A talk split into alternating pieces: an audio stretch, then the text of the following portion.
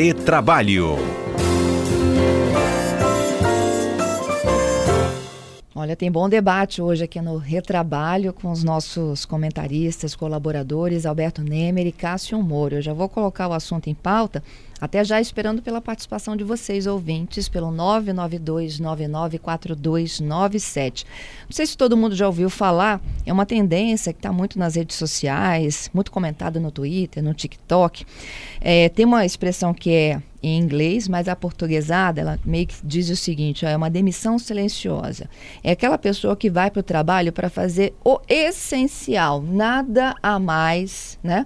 E a gente vai falar um pouquinho hoje de que implicações jurídicas, né, pode ter este empregado e também como é que ele passa a ser visto pela organização. Bom dia, Cássio. Bom dia, Nemer. Bom dia, Fernanda. Bom dia, Alberto. Bom dia, ouvintes. Bom dia, Cássio. Bom dia, Fernanda. E bom dia a todos os ouvintes da CBN Vitória. Vocês já imaginaram, gente, aquele trabalhador que tem menos ambição, ele se dedica menos ao trabalho, chega ali para cumprir com exclusivamente aquilo que é o, o, o, o, do dia, né? Não, não, tem muitas expectativas, ele também não contribui com ideias novas, com projetos novos, está cada vez menos comprometido com o processo organizacional. Gente, isso é uma tendência de fato? Hein, Nemer? Oi, eu achei que o Cássio ia falar. É, eu também. Fernando, eu acho que. Eu acho não, eu entendo que esse, esse termo, em que pese ter, ter sido muito ventilado recentemente nas redes sociais, especialmente, eu acho que já é uma coisa não tão nova, tá? É antiga. É, eu tenho o um entendimento que esse quiet quitting, né, que é demissão silenciosa, silenciosa, ela pode ser pode acontecer por vários fatores, tá?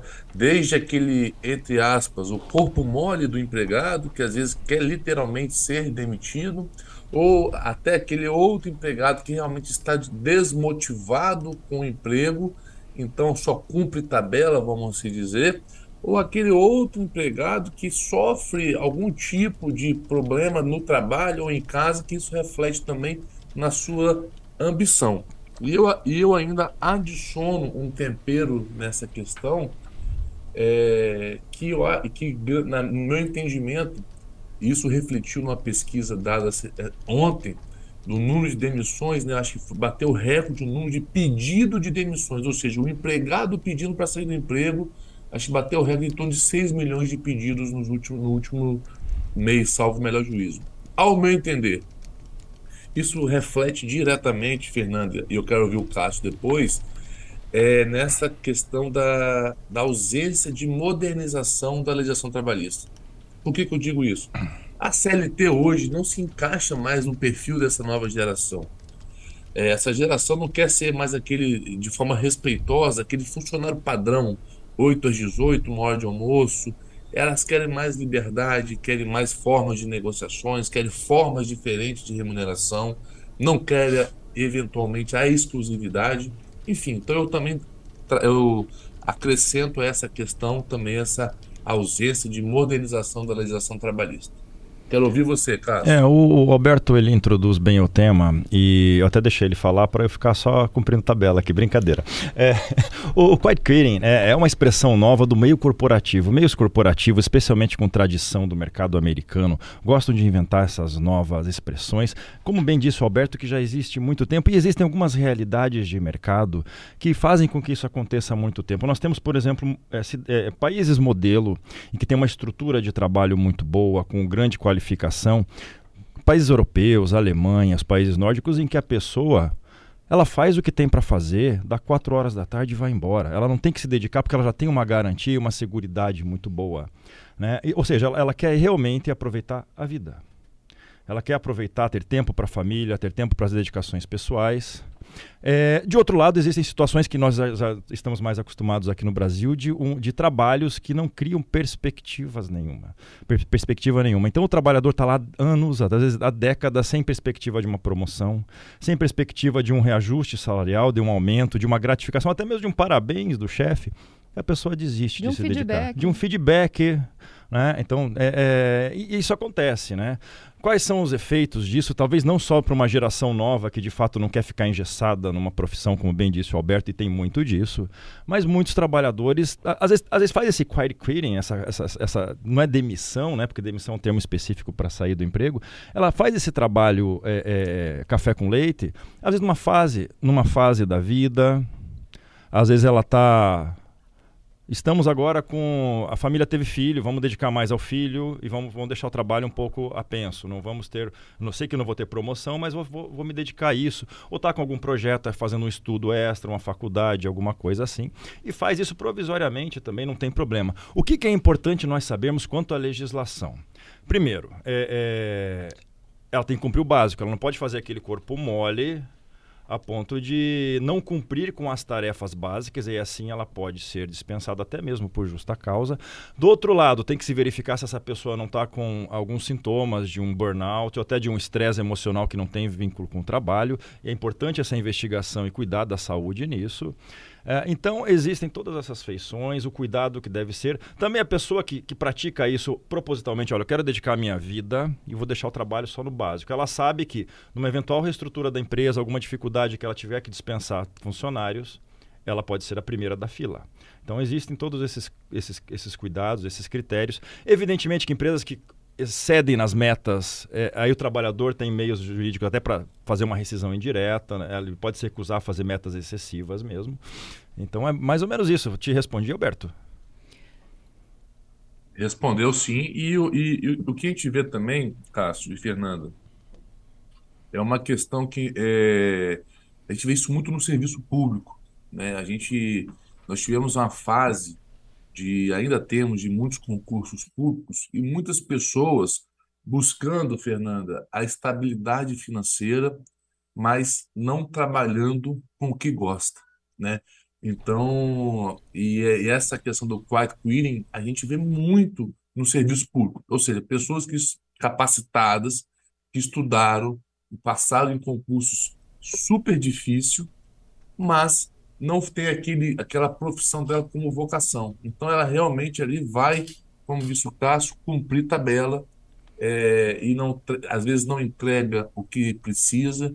Enfim, então a gente tem vários fatores, é, é, é, um, é um ponto hoje, é uma questão que eu acredito que vai estar em debate agora constantemente, principalmente, Cássio e Fernanda. Por quê? Muita gente forçosamente experimentou o teletrabalho né, e gostou. E essa volta do teletrabalho para casa também gerou muita desmotivação. Então, é, eu acho que é, uma, é um assunto que a gente tem que estar realmente vigilante, é, atento. Eu não tenho dúvidas que a gente vai trazer esse, esse ponto diversas vezes para debater aqui no Retrabalho. Olha, eu já tenho ouvintes aqui para debater conosco, debaterem conosco. Gab o Gabriel, por exemplo, ele diz o seguinte: olha, não é o fato de você ir para o serviço só para fazer o essencial, não. O problema é que a gente vai para fazer o que é pago para fazer, né? Tem muita empresa que é oportunista, que quer contratar um funcionário para ele ocupar a função de dois. Querem comentar? Perfeita, perfeita colocação do Gabriel. E as empresas ainda elas fazem, né? A gente vê cotidianamente aquelas, aquelas mensagens motivacionais para incentivar você a produzir mais do que é contratado. Então a pessoa acaba caindo nessa, ó, vou produzir mais porque eu vou ter felicidade trabalhando mais, sendo mais proveitoso. E às vezes não é bem isso, né? Às vezes tem uma, alguma coisa por trás, vista a camisa da empresa. Claro, não estou falando para ninguém não se dedicar ao emprego, mas tem que saber identificar até que ponto você vai se destacar ou até que ponto você está dando mais do que aquilo que você é recompensado. Tem a Silvia também, gente, falando do bate o cartão, né? Eu vou lá para bater o ponto e ponto final. E ela disse: olha, se deixar, tem funcionário também que fica muito no celular, né? Vai passando o tempo, você vê que ele não produziu aquilo que era esperado, isso prejudica toda a equipe, conta a Silvia, né? Principalmente quando a gente finge que não vê, que a situação ali está contaminando os demais, né? É, geralmente são gestores que ficam muito tempo fora do seu negócio e não observam como as equipes estão trabalhando. Mais algum comentário, né? Eu tenho mais uma outra aqui que é do Giovanni. É, eu só queria acrescentar, Fernanda, que realmente é, se o empregador exigir além do trabalho esperado pelo empregado, né, isso pode gerar uma rescisão sem justa, é, desculpa, uma rescisão indireta. O que, que é isso? É o empregado aplicando uma justa causa no empregador. Mas se o empregado também fizer esse corpo mole e ser considerado desídia, ele pode ser dispensado por justa causa. Tem uma observação muito importante da ouvinte, né? Se, se o trabalhador vai trabalhar o básico, ele tem que cuidar para não sobrecarregar os colegas. Isso é extremamente grave dentro de uma corporação que todo mundo trabalha dentro de uma equipe. É, e o Giovanni, ele falando também né, dessa expressão, a demissão silenciosa, ele disse que hoje é uma consequência de um pensamento motivacional, de que o funcionário é o dono do negócio. A empresa, ela pede esse comportamento do seu funcionário, mas, no entanto, ela não distribui os benefícios, só as obrigações. Exatamente. Legal, né, gente? Exatamente, eu comentei isso. É. É. É, Existem formas e formas de motivar, né, Fernando? Essas aí, enfim, aí isso é, isso é muito particular de cada empresa. É, na, Mas, na teoria, é, na teoria, como a gente fala, que a, o cidadão funciona com incentivo. Você quer, você, você quer motivacionar o seu trabalhador, dá um incentivo, uma participação nos lucros interessante, um prêmio de produtividade, alguma coisa palpável, evidentemente, que incentive essa pessoa a se dedicar. Isso é legal. É, o Marcos Vinícius disse que já vê esse debate por um outro ângulo. Ele diz o seguinte: o profissional dedicado, ele cresce. Mas quem regula tudo isso é o mercado. É. Não é isso? E o mercado é cruel. Ele cresce, o mercado cresce o olho para cima dele também, né, Exato. né, gente? E a tira. Pessoa, a pessoa sabe quando ela está fazendo esse quitting, ela não vai crescer, ela vai ficar naquilo para até ela mudar de, de, de, de direção. Uhum. Mas olha só, isso vocês acham que é muito reflexo também da pandemia? As pessoas identificaram de que elas precisam se dedicar mais tempo à saúde, à família, né, a si próprio e não se entregarem. Pessoas que trabalhavam, tinham jornadas estendidas, levavam o trabalho para casa, passavam noites né, tentando finalizar projetos com prazos super apertados. Todo mundo se permitiu reduzir um pouco, não, gente, a velocidade da, da corrida nossa do dia a dia? Eu não tenho dúvidas. Eu, eu entendo que a pandemia trouxe diversas reflexões, né, Fernanda? E uma, em uma dessas reflexões é a qualidade de vida. E a gente vê que muitas pessoas hoje perdem a ambição de crescimento até para cumprir a tabela de forma correta, ou seja, não, sem ambição de crescer na empresa, por quê? Quer cumprir aquela tabela no emprego para ter qualidade de vida, não ter esse estresse pensar em resolver problemas 24 horas por dia. Então, a pandemia também trouxe essa reflexão. O, e o Brasil, o Brasil é um histórico de, de, de, muita exploração da mão de obra. O brasileiro sempre foi muito mal remunerado, sempre teve que trabalhar demais para ter alguma renda para sua família. Eu acho que nessa pandemia acelerou-se o fato de, peraí, será que a gente pode fazer um pouco diferente? É, é, faz parte do amadurecimento, a pandemia acelerou esse amadurecimento do mercado do trabalhador brasileiro quanto a isso. Falta receber bem ainda agora, né? É, é, é o que o outro ouvinte está falando aqui. Ó. Existem formas e formas de se remunerar. A minha, particularmente, tem que ser em dinheiro. Ou seja, isso tem que se reverter no benefício, que é o salário. Exatamente. Né? Que é um upgrade na carreira, mas está dentro do negócio. Quer que eu produza muito, tenho que receber por isso. Exatamente. Esses dias eu vi na, nas redes sociais, Fernando e Cássio, uma, aquela questão da expectativa e realidade. A expectativa é, o chefe chamou, falou: oh, parabéns para todo mundo, vocês bateram a meta e parabéns, é isso mesmo. Aí todo mundo criou a expectativa de ganhar um super brinde. E aí a realidade foi que cada um ganhou um bombom, né? Então, assim, tudo tem que ser. Acho que toda forma de motivação não pode ser apenas em palavras, tem que ser Poxa de formas. Vida. De outras formas. E a reforma trabalhista, Fernando, trazendo a questão da legislação, permite, né? Trazendo segurança de forma de premiação, bonificação, inclusive podendo não só ser em dinheiro, podendo ser em viagens, podendo ser em, em por exemplo, dar uma televisão, enfim. Hoje ela trouxe mais segurança jurídica para motivar as empresas a premiar os seus funcionários. É, a, CLT, a CLT considerou o prêmio agora como não, não é um salário, então facilita a empresa, incentiva a empresa a conceder os prêmios sem ter repercussões na, na parcela salarial. É. Olha o Paulo, gente, o relato do Paulo. Olha, gerenciei uma empresa por 12 anos.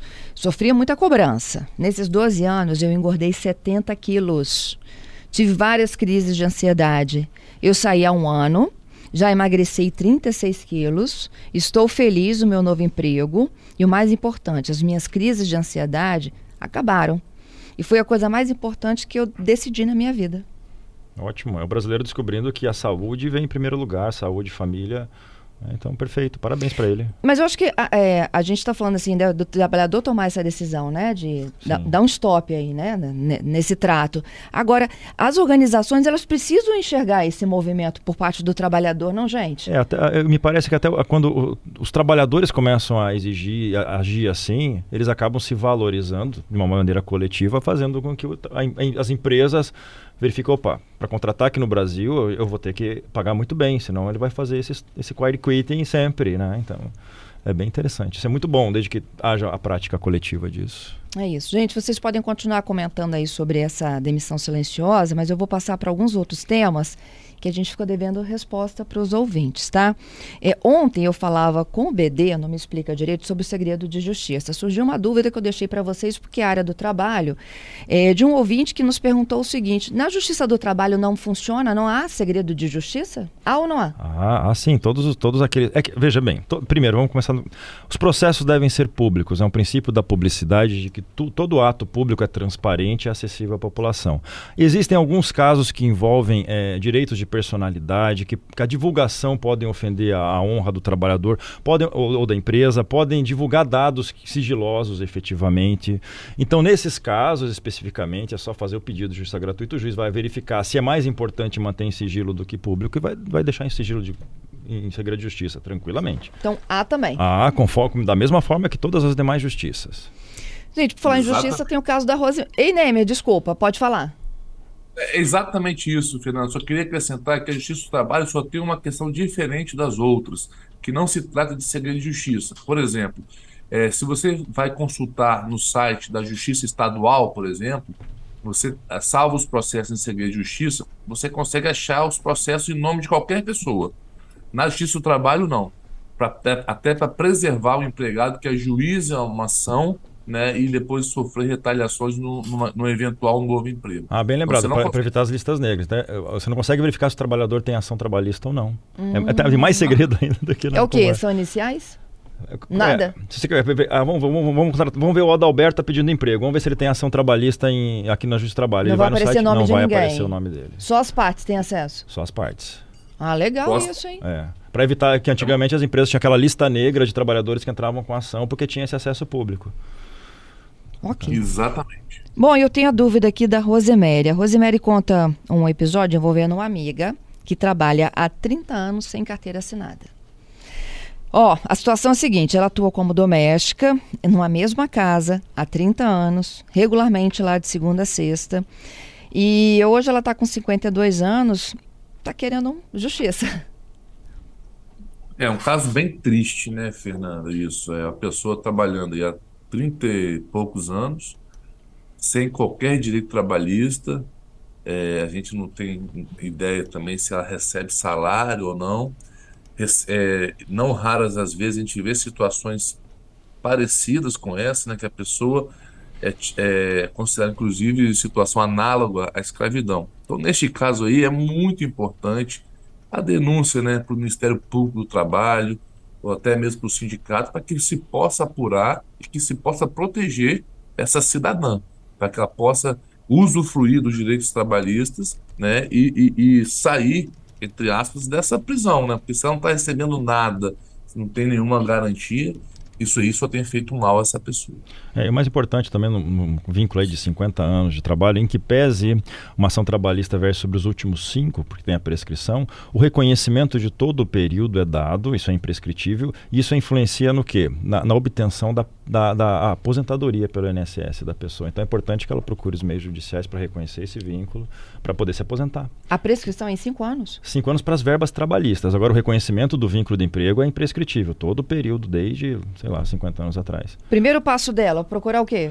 Procurar, procurar Ministério Público, de repente um advogado. Uma defensoria? Ele, o, o defensoria ou o advogado mesmo, ele já vai dar entrada no processo para tudo isso se libertar, né, gente? É. Não, se for uma situação. Não tem cabimento escravo, isso mais, né? Você não, não, não remunerar e, e, garantir todos os direitos desse cidadão, né? Exatamente. E na, na, na, idade dela, me parece que a aposentadoria é um grande, é o mais importante de tudo.